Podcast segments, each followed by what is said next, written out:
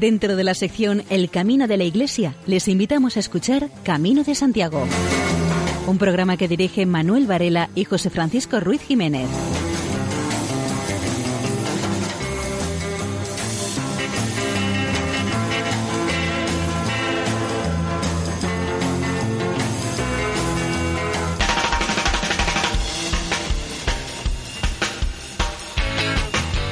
Queridos oyentes, bienvenidos a un nuevo programa de Camino de Santiago en la sintonía de Radio María.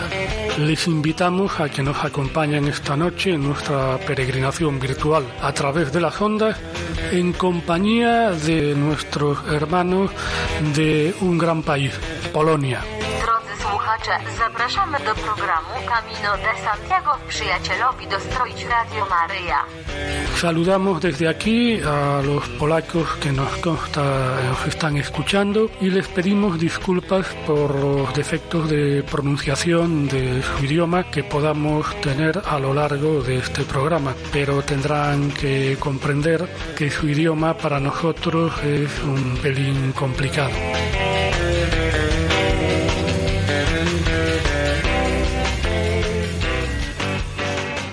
Capella My Shop es una banda familiar iniciada y dirigida por el multiinstrumentista Jan eh, Se inspiran en la música tradicional del sur de Polonia, que usa violín, bajolia, instrumento folk similar a un violonchelo y tambor.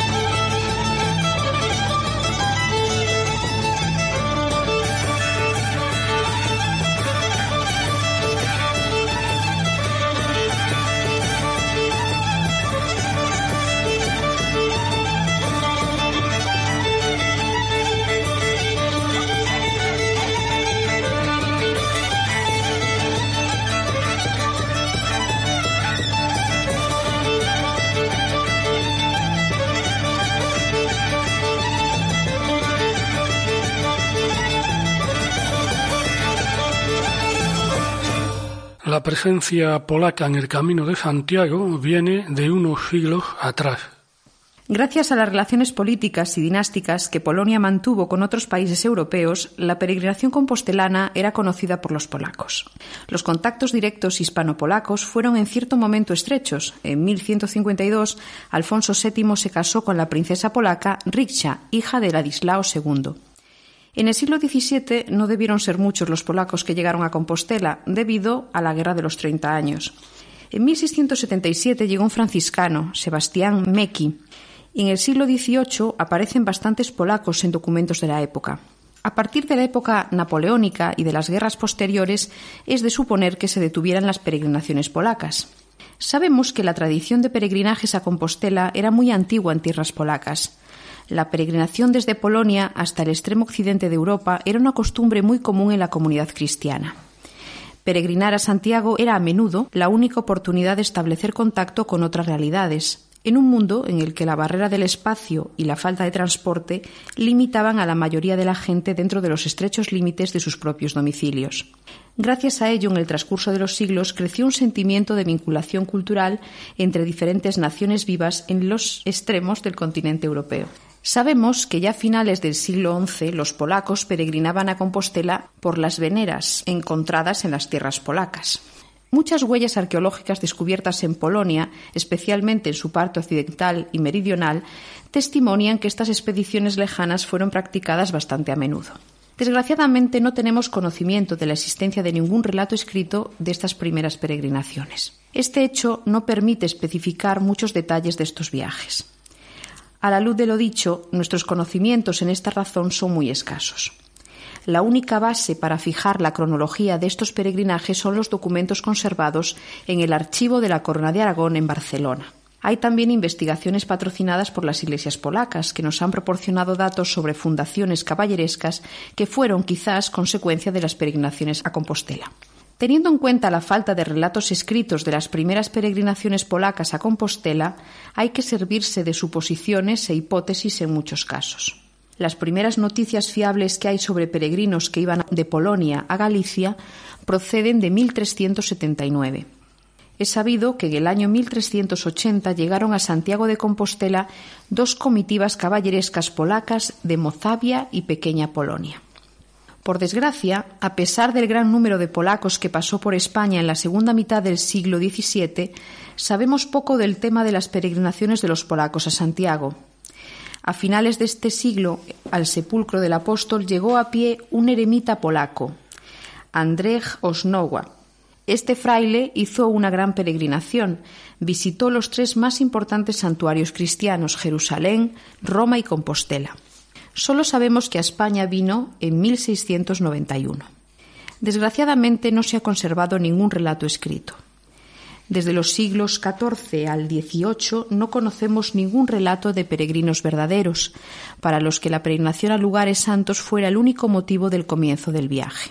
Por esta razón tenemos solo textos escritos por estudiantes, diplomáticos o soldados que llegaban a Compostela aprovechando diversas oportunidades pero las investigaciones de libros de pacientes que se curaban en los hospitales para peregrinos revelaron la existencia de muchos polacos. Lo que no conocemos son sus nombres, solo se les reconocía por el país o la ciudad de origen. La mayoría de estos peregrinos anotados en los libros de los hospitales eran eclesiásticos.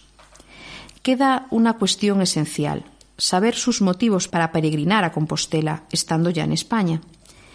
Los polacos disponían de poco tiempo durante su estancia en España, y es que la peregrinación a Compostela, situada en la periferia de España, había que plantearla antes de llegar a este país. Parece que entonces la peregrinación resultaba ante todo de la devoción individual. El análisis de los viajes polacos hechos a la edad temprana de los viajeros demostró que sólo uno de los viajes se convirtió en su transcurso en la peregrinación a Compostela, por ejemplo, los hermanos Alexander Hahn y Han Stanislaw llegaron a España en 1687 y visitaron el país sin haber hecho el peregrinaje al sepulcro de Santiago. Tan solo se tropezaron con el culto a este santo al ir a ver sus reliquias en la Catedral de Tolosa.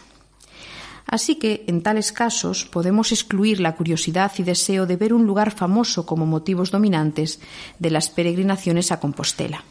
En el mapa de los santuarios españoles hay un sitio en el que desde hace siglos coexisten la tradición jacobea y el culto mariano, muy importante para la religiosidad polaca.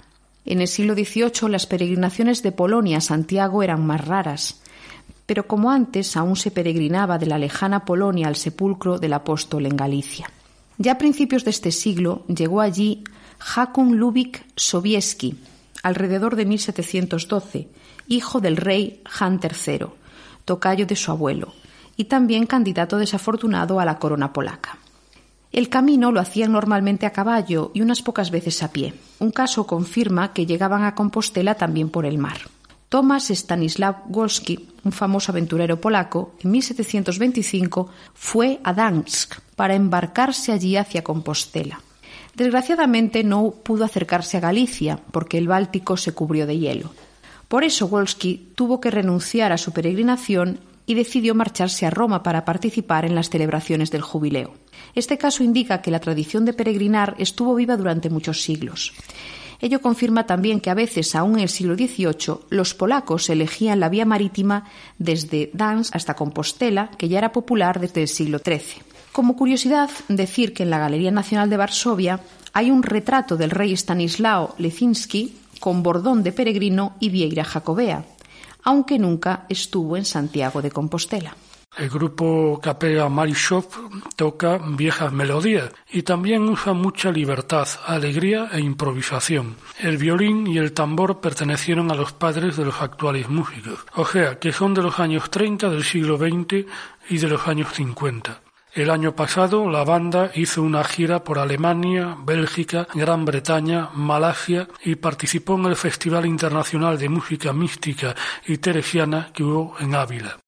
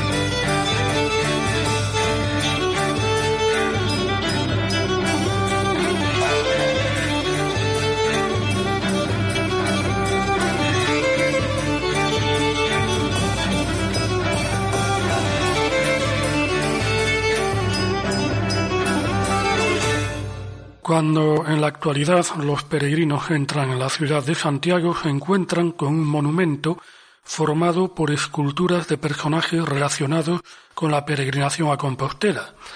Pues bien, dos de esos personajes son polacos.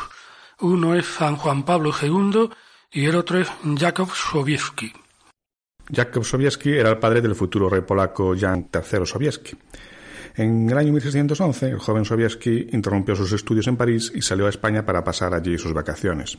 Conociendo el perfil social de este viajero, sabemos que era un representante de la élite de la sociedad de la antigua Polonia. Al atravesar los Pirineos, Sobieski se dirigió hacia Santiago y gracias al detallado diario que escribió conocemos las etapas de su peregrinar. Sabemos que eligió la ruta más popular entre los peregrinos, el camino francés. Sobieski entró en la ruta jacobea de mayor tradición histórica desde finales del siglo XI ya que el camino francés fue durante siglos la ruta terrestre más popular entre los peregrinos de Europa central y del este. A Sobieski le acompañaron tres polacos, Jan Kamut, Paweł Piastreski y Paweł Orchowski. Sin embargo, ya en León, Sobieski se desvió al norte y desde aquel momento avanzó por la ruta marítima. Por lo tanto, en la segunda parte de su peregrinación, Sobieski fue por el camino del norte, que va por la costa de Asturias y luego tuerce al sudeste y en Arzúas se une con el antiguo camino francés. Probablemente Sobieski fue el primer polaco que eligió este camino. Durante su peregrinación, que fue a caballo, Sobieski vivió muchas aventuras. Entre otras, en Pamplona le robaron en una posada donde se alojó. Sobieski recuperó el dinero robado después de que interviniese el alguacil local. Este caso muestra que a los peregrinos, sin excluir a los polacos, les amenazaban muchos peligros. De este relato es muy interesante el poder conocer distintas costumbres y leyendas relacionadas con el culto a Santiago. Sobieski tenía una opinión negativa sobre los hábitos que le resultaban muy raros. En Santo Domingo de la Calzada, Sobieski vivió escenas escandalosas para él. En su presencia, los peregrinos de distintos países alimentaban a las gallinas con pan. Si las gallinas comían el pan, se suponía que se acercaba el fin de la peregrinación. Estas aves de corral se guardaban en la iglesia en memoria de la animación por Santiago el Mayor del peregrino injustamente condenado a muerte y ahorcado. Esta historia, contada por Sowiewski, confirma la tradición de larga duración y la autenticidad de los milagros, y sabemos que se la contaban a los peregrinos por lo menos a partir del siglo XVI. En cada ciudad del camino, eh, Sowiewski se paraba a mirar las iglesias, Parece que su punto de vista tenía rasgos característicos de la religiosidad barroca y mentalidad de esa época, como el rendir homenaje a las reliquias y creer en los milagros. Estos evidentes elementos religiosos eran característicos de muchos representantes de la nobleza polaca, educada en colegios jesuitas. En su relato, Sobieski menciona muchas veces las reliquias y maravillas. Describió una milagrosa cruz en Burgos, en la que estaba la figura de Cristo, que sudaba y a la que le crecían el pelo y las uñas. Igualmente en Oviedo admiró una cruz maravillosa esculpida por ángeles. Pero a su favor cabe apuntar que guardó un sentido de crítica al no haber creído todos los cuentos maravillosos. Sobieski condenaba también las supersticiones raras en las que creían muchos peregrinos. Después de llegar a las cercanías de Compostela, Sobieski y su comitiva, como buenos cristianos, bajaron de sus caballos y, para respetar la vieja tradición, el último tramo de la ruta, exactamente una milla, la hicieron a pie. En Santiago, Sobiewski contempló la espléndida catedral y especialmente el sepulcro de Santiago, situado debajo del altar principal. Le encantó la gran riqueza del arzobispado local y la gran cantidad de clero que había. Recordó luego especialmente a los canónigos que iban de púrpura, según su opinión, como los cardenales en Roma. Sobiewski apuntó también que en la iglesia continuamente había servicio de confesión, durante todo el año y en muchas lenguas. Sobiewski también prestó atención al estado de la infraestructura médica. Le pareció digno de admiración un viejo hospital para los peregrinos. Era el Hospital Real, construido en el siglo XV por los reyes católicos, que Sobieski calificó de magnífico. Nuestro viajero elogió especialmente la farmacia de este hospital, en la que trabajaban muchos boticarios, barberos y médicos. Siguiendo una costumbre muy antigua, Sobieski fue más lejos y llegó hasta una pequeña localidad relacionada con el culto a Santiago. Gracias a su relato sabemos que era padrón. Allí el peregrino polaco admiró dos lugares relacionados con Santiago el Mayor, una fuente hecha milagrosamente por el apóstol, y también pudo ver el cuerpo del apóstol Santiago, además de la barca en la que lo habían llevado de Palestina a Galicia.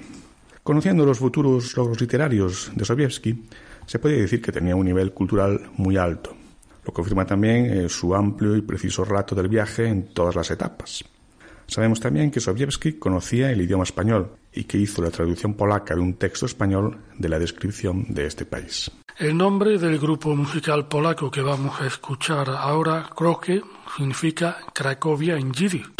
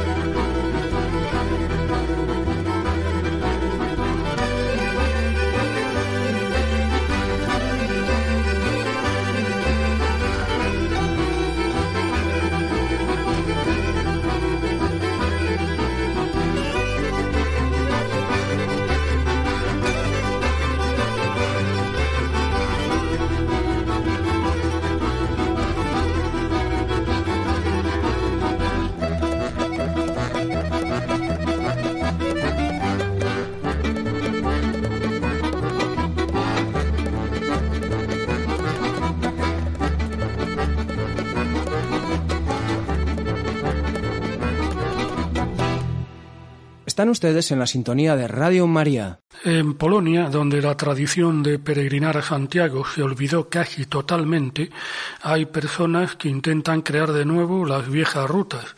Hay varios caminos de Santiago en Polonia, pero el más popular es el Camino Polaco, de 210 kilómetros de longitud.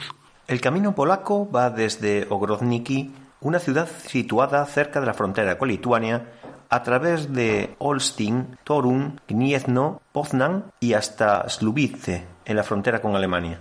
El camino polaco será incorporado en la red de todos los caminos, formando parte de una vía europea, Camino Europeo. El Camino de Santiago empezaba antiguamente en Letonia, o quizá incluso en Estonia, y pasaba por Polonia, Alemania y Francia hacia el oeste, hasta Santiago. En los últimos años, la popularidad del Camino de Santiago vuelve a nacer con rapidez, entre otras razones, por la figura del Papa polaco Juan Pablo II, que visitó la capital gallega dos veces y una vez incluso caminó un tramo del camino. El día 28 de abril de 2007 se inauguró oficialmente el primer tramo del Camino Polaco, que conduce desde la Catedral de Santiago en Olsztyn hasta la Iglesia Gótica de Santiago en Torun. Esta parte de camino, de aproximadamente 240 kilómetros, ha sido dividido en nueve etapas, de entre 18 y 37 kilómetros de longitud. Las etapas propuestas pueden resultar demasiado agotadoras, por lo cual las personas que no estén en forma pueden dividir el trayecto en más etapas. Eso es posible gracias a la red de sitios donde pasar la noche, sobre todo en las casas de turismo rural, habitaciones de alquiler o campings. A diferencia de España, donde muchos albergues son mantenidos por las iglesias parroquiales o monasterios, en Polonia, en la ruta existente entre Olsztyn a Torun, uno puede buscar cobijo en las instituciones eclesiásticas únicamente en Gierswald, en la casa del peregrino. Con el tiempo y el desarrollo de la peregrinación e infraestructura, aparecerán los albergues monacales, tan importantes para los católicos. El camino polaco se trazó casi en todo su recorrido a partir de las rutas de senderismo existentes, una ruta internacional y también de trayectos locales. El tramo Olsztyn-Torun recorre regiones muy atractivas para el turismo, como son Barmia, Mazuria Occidental, Porjesierse Brodnieke y la parte de Pomerania del Valle de Vístula. Los senderos conducen por los bosques y campos, sobre todo por las carreteras secundarias. Se camina por el valle del río Dreka, y las orillas de los lagos que abundan en aquellos terrenos y acompañan al peregrino durante todo el recorrido. En actualidad se identifican y trazan las restantes etapas del camino polaco, desde Ogrodniki hasta Olsztyn y desde Torun hasta Slubice. La impulsora de la reconstrucción del camino polaco ha sido la Asociación para la Salvación del Patrimonio Cultural Europeo en Polonia, una asociación no gubernamental registrada en Torun en enero de 2005. En la primavera de 2007, una agencia que responde a las siglas de MAP asumió la responsabilidad de trazar y señalizar la ruta. Como en toda Europa, el símbolo que marca el camino es la concha.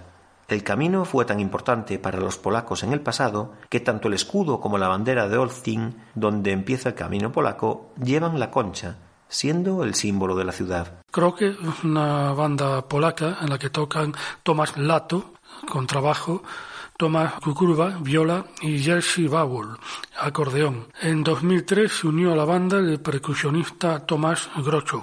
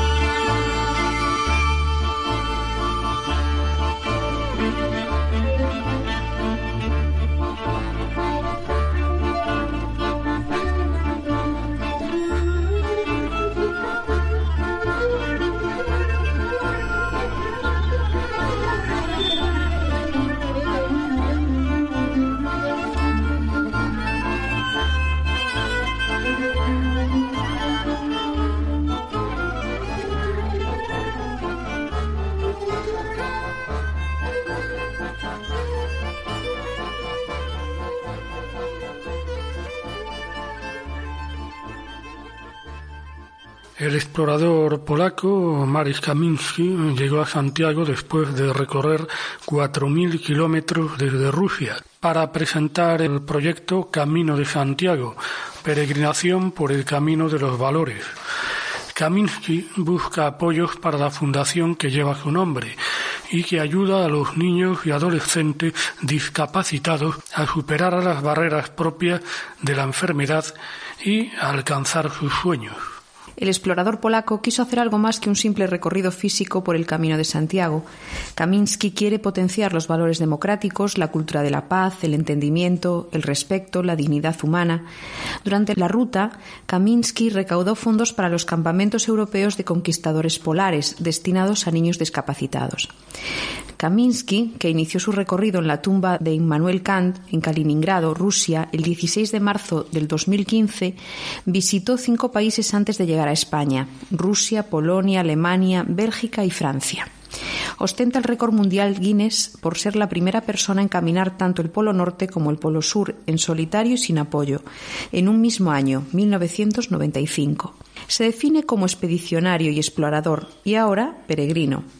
Este explorador ha realizado una presentación de sus peripecias para llegar a los puntos más altos de América o cruzar el desierto de Gibson de Australia en varias ocasiones. La familia y amigos intentaron persuadirlo de que no comenzara esta aventura. Quienes ruedan el documental sobre el proyecto también le dijeron que era cosa de locos. Pero Marek conoció el camino de Santiago hace una década, lo estudió y se informó sobre él, y desde el principio supo que tenía que hacer algo, que era una experiencia espiritual que merecía la pena. Para Kaminsky este viaje no solo lo es a través de Europa, sino a través del pensamiento, la fe y los valores. Eligió Kaliningrado porque allí nació y murió Immanuel Kant. Es por tanto la cuna de la razón, mientras que Santiago representa la fe. La historia de Europa se puede explicar como una transición desde la fe hasta la razón, como el continente evolucionó dejando a un lado la religión como centro de todo en busca de la evolución a partir del pensamiento y el razonamiento. De esta manera, con su camino, Kaminsky fue de la razón a la fe, que es a la inversa el recorrido que ha marcado esta historia. Y a través de los más de tres meses que estuvo caminando, Kaminsky observó cómo Europa es un desierto espiritual. Hay bellas catedrales e iglesias, mucha tradición, pero los templos están vacíos y muchos tienen las puertas cerradas. La gente limita sus pensamientos, centra su atención en lo que le rodea, lo más próximo, y cierra sus ojos y su mente a lo espiritual. Durante todo este tiempo has sentido que es ser nadie, pasar todos los días al lado de muchas personas para las que eres invisible. Pero a pesar de ello, todo aquel que se lance a peregrinar encontrará respuestas. Quien emprende el camino no es un turista. Esta experiencia es para buscarse a uno mismo, durante la peregrinación, cada uno se encuentra consigo mismo a través de las personas con las que se cruza y que conoce. Las piernas se cansan, pero más lo hace la mente. Hay que tener fuerza de voluntad para seguir. Bárbara Triskla es una joven de 28 años de Wrocław, Polonia.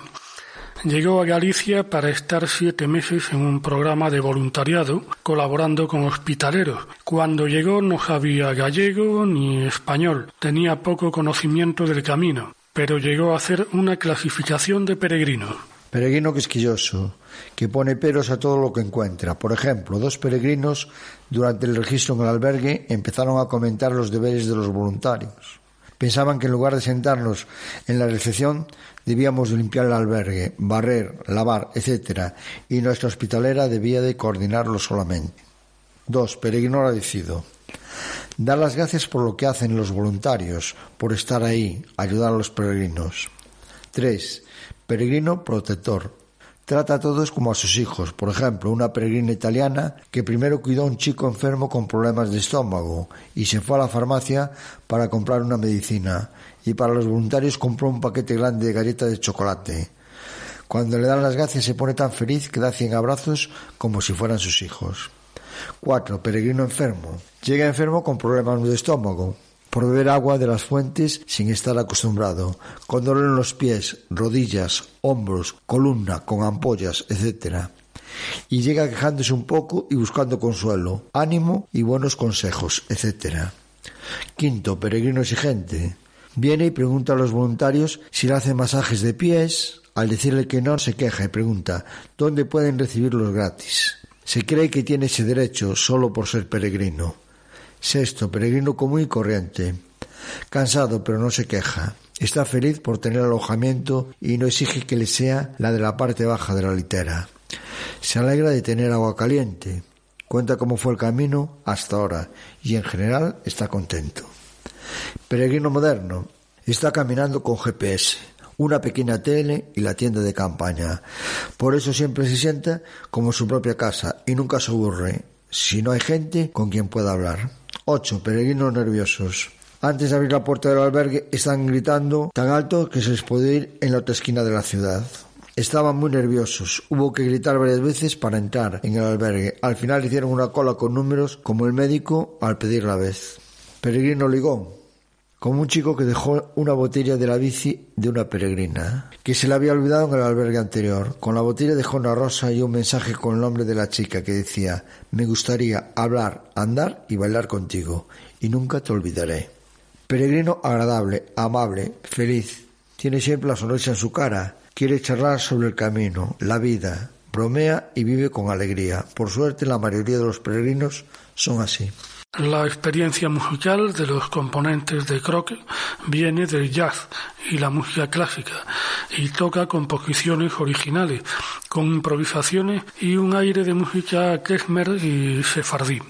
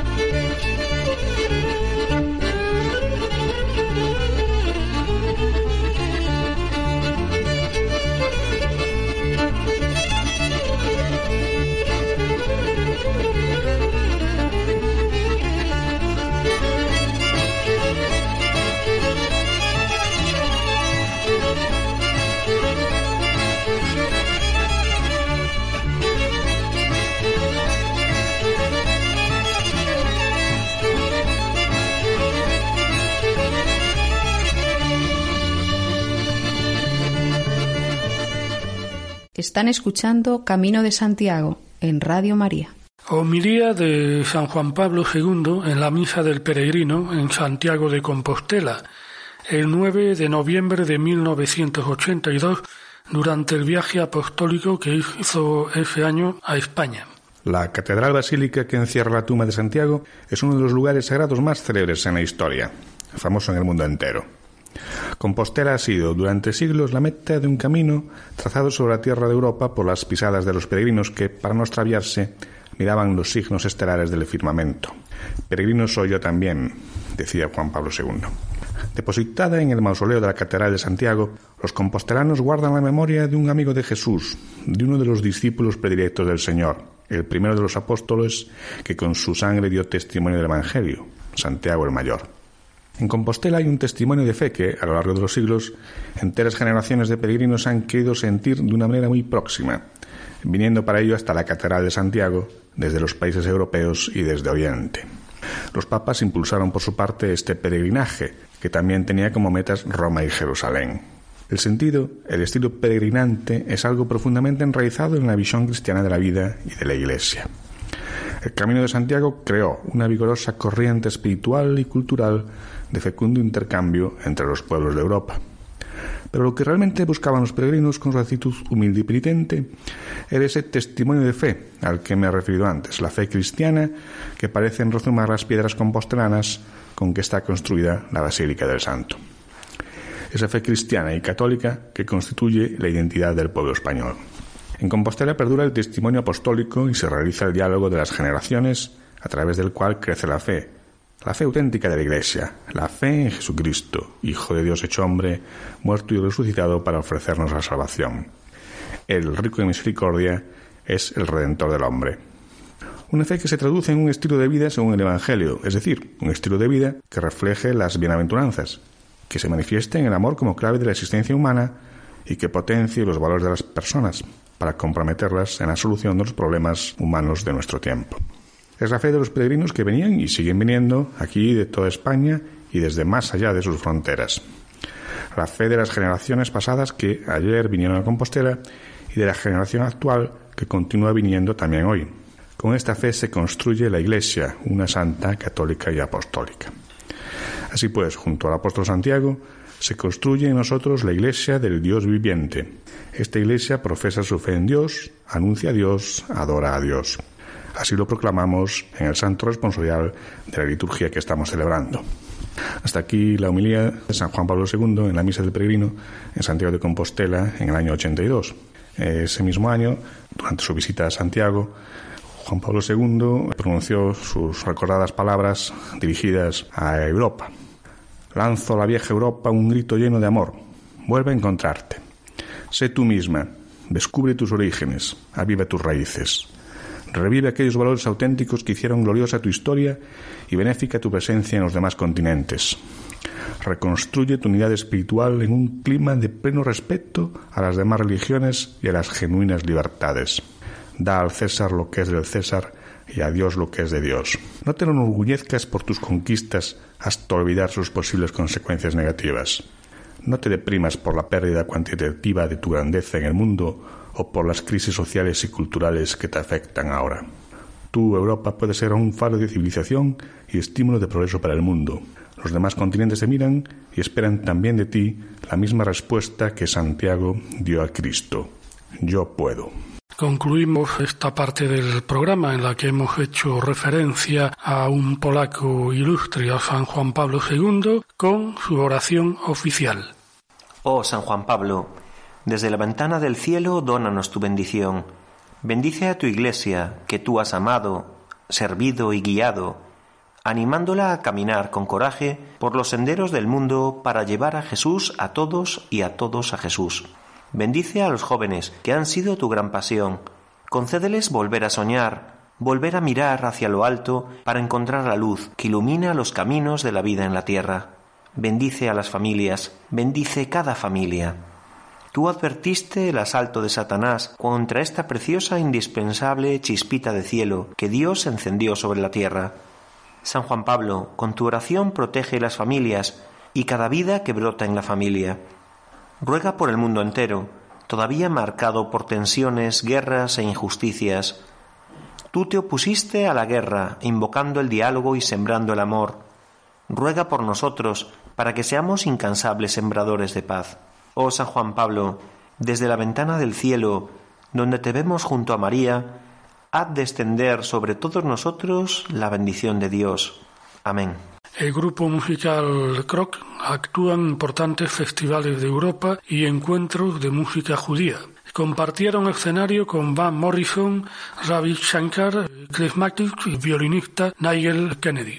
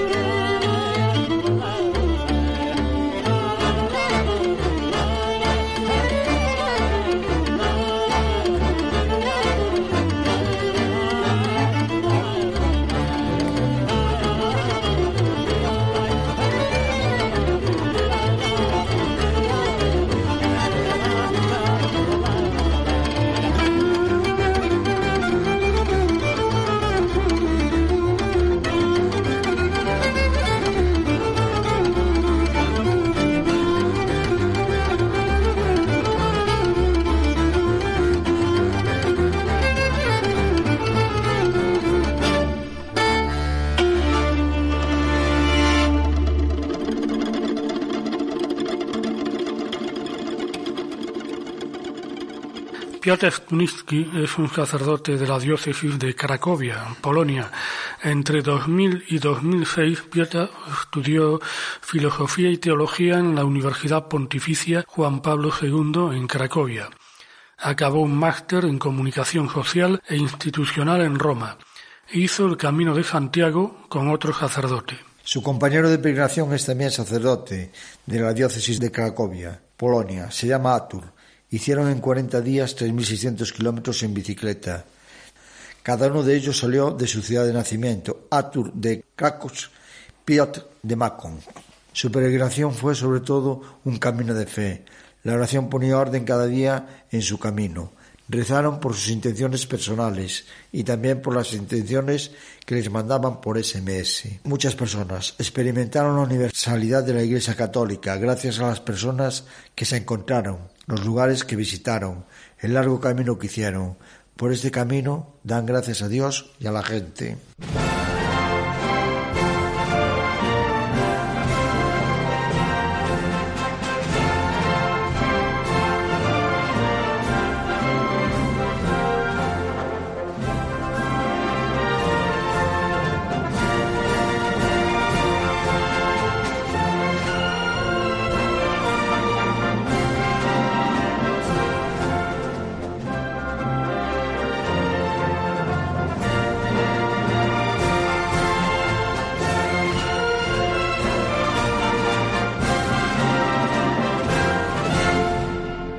Y hemos llegado al final de este programa monográfico especial dedicado a Polonia en el Camino de Santiago.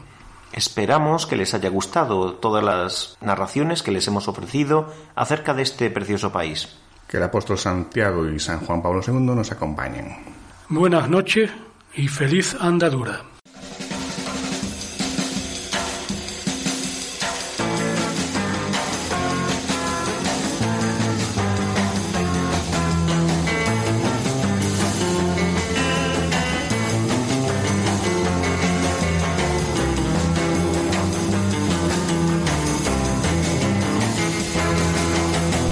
Han escuchado en Radio María Camino de Santiago, dirigido por Manuel Varela y José Francisco Ruiz Jiménez.